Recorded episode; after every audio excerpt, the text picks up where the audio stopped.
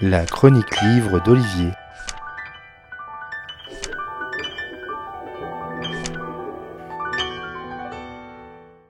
Un dossier criminel ne meurt jamais. Tant que l'affaire n'est pas considérée comme conclue, ou encore qu'un juge ne classe pas l'affaire, elle est toujours ouverte et sujette à investigation. Mais cela peut sembler bien compliqué quand les crimes sont espacés dans le temps et que les équipes doivent se coordonner pour suivre les enquêtes et ne pas oublier le moindre détail à partager avec leur père qui mène les investigations sur un autre terrain ou un autre moment. Mais il faut savoir que les forces de police font fi de ces obstacles pour poursuivre la quête de vérité et profiter d'un nouvel épisode tragique pour relancer l'affaire.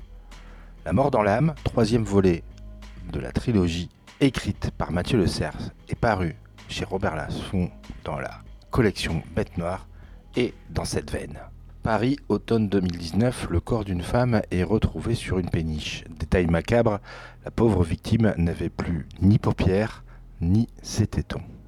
Et ces faits font ressortir le spectre d'Orizen, tueur en série des années 90 qui officiait avec la même signature macabre.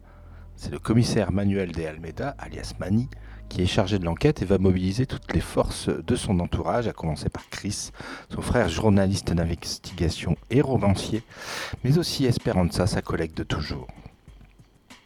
Mathieu Le Cerf boucle ici la trilogie parisienne qu'il avait lancée avec La part du démon sortie il y a deux ans et Au royaume des l'année dernière. La conclusion de ce cycle est réussie, avec un rythme soutenu, des investigations et des interactions entre Manny, Chris et Esperanza, chacun passant par des phases très difficiles à vivre durant cette histoire.